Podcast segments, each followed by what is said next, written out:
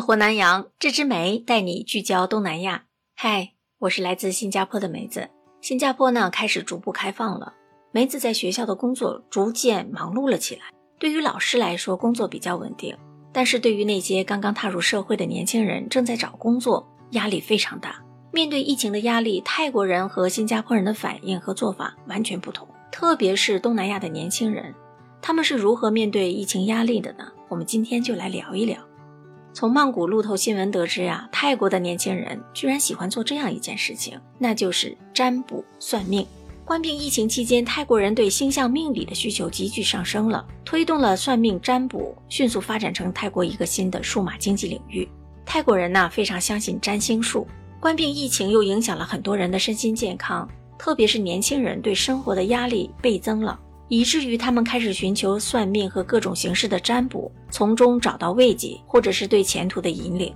梅兹个人认为啊，泰国年轻人的减压做法也只是得到了心理层面的安慰罢了，并没有解决实际问题，并不可取。虽然不赞同，但是疫情下的泰国很多商家确实抓住了新的商机，比如说泰国的阿多恩公司啊推出的算命应用，给七千多名的算命师提供了直播平台。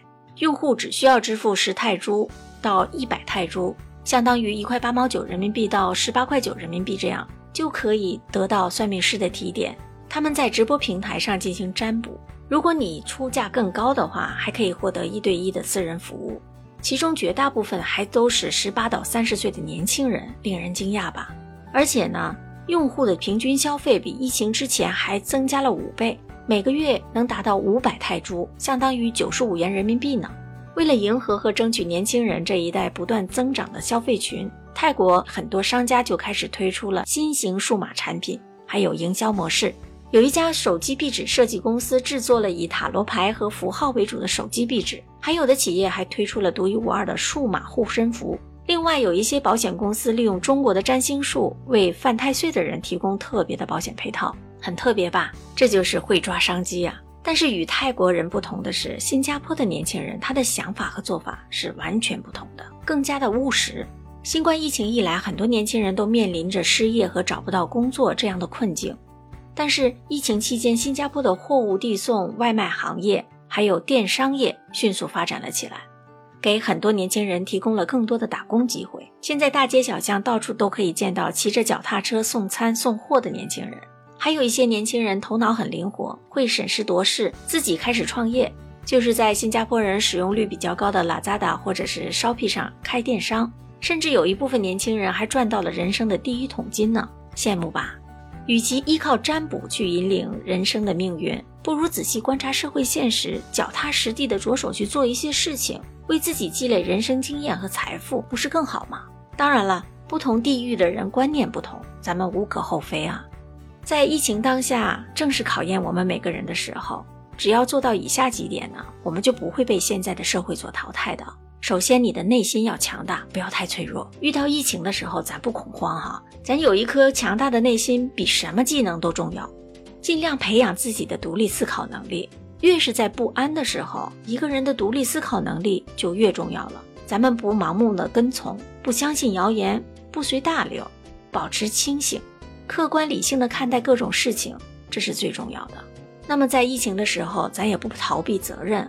疫情就像一面镜子，它照出了人性，也照出了真实。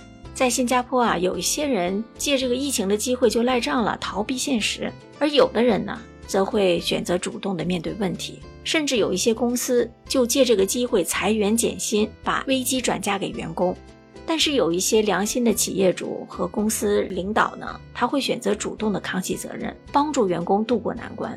有一些不良的房东还借机收回了房子，把房客给赶出去了。当然，也有一些热心的房东主动给房客免租，还有一些商人趁机发灾难财。但是也有一些普通的百姓默默的去捐款。关键时刻见人心，患难见真情啊！这个时候，我们要特别感恩那些主动承担责任的人。另外，我们可以趁这个时候静下心来休整一下自己，来一次深度的思考，胜过一百次的行动。在疫情这个时候，最应该做的就是让自己镇定下来，休整一下，不要胡乱的去折腾了。就像打游戏一样，每隔一段时间就需要给自己充个血，快速的适应外界环境的变化，让自己调整到损失最小状态。应该沉淀下来，好好的给自己学习一下，补补课，努力提升自己的认知和格局，这个也非常重要吧。总之呢，在疫情期间，我们要经得起打击。往往困境是一个人真正走向强大的开始。看一个人的能力，是看他跌入谷底的时候反弹能力有多强。我们人的一生都会经历逆境或者是绝境，当然，逆境会让人成长的，绝境会让人醒悟。总而言之呢。